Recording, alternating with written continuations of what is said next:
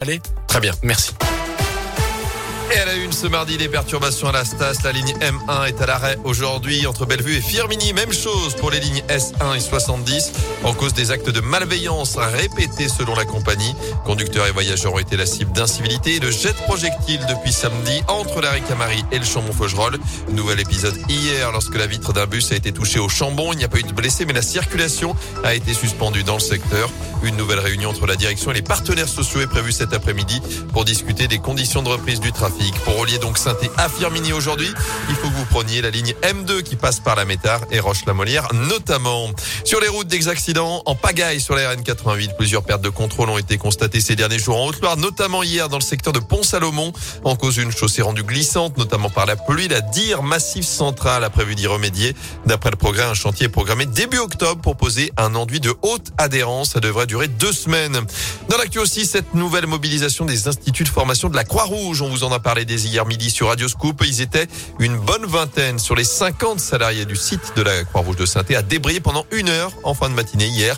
C'était déjà la deuxième fois ce mois-ci. Dans leur viseur, la charge de travail qui augmente à contrario de leur salaire.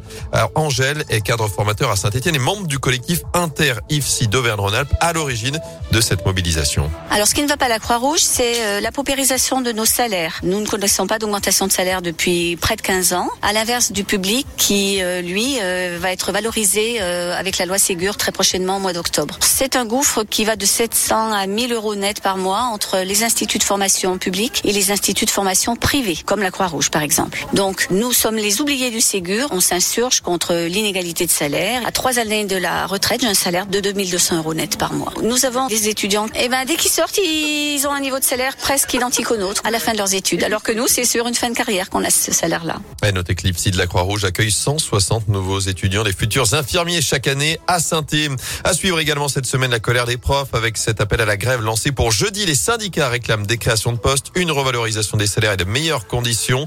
Le rassemblement est fixé à 10h30 devant la Bourse du Travail à saint Attention, toujours jeudi à 11h cette fois, place Jean Jaurès, sont les aides à domicile qui manifesteront pour réclamer plus de moyens pour assurer leur mission et une meilleure reconnaissance de leur métier.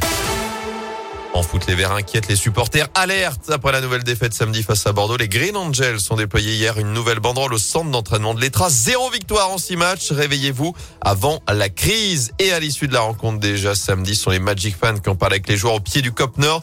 Des Stéphanois qui se déplaceront demain à Monaco pour la septième journée de Ligue 1. Enfin, la chorale se rassure à 10 jours de la reprise du championnat. Les basketteurs royais sont imposés 80-75 hier soir face à Bourg-en-Bresse sur le parquet de la Vacheresse, alors que Saint-Chamond fait son entrée en lice ce soir en Coupe de de France. Les Couramio pensionnaires de Pro B se déplacent en Isère pour défier Pont-Cheruy, équipe de National 1, que l'on voit à 20h30.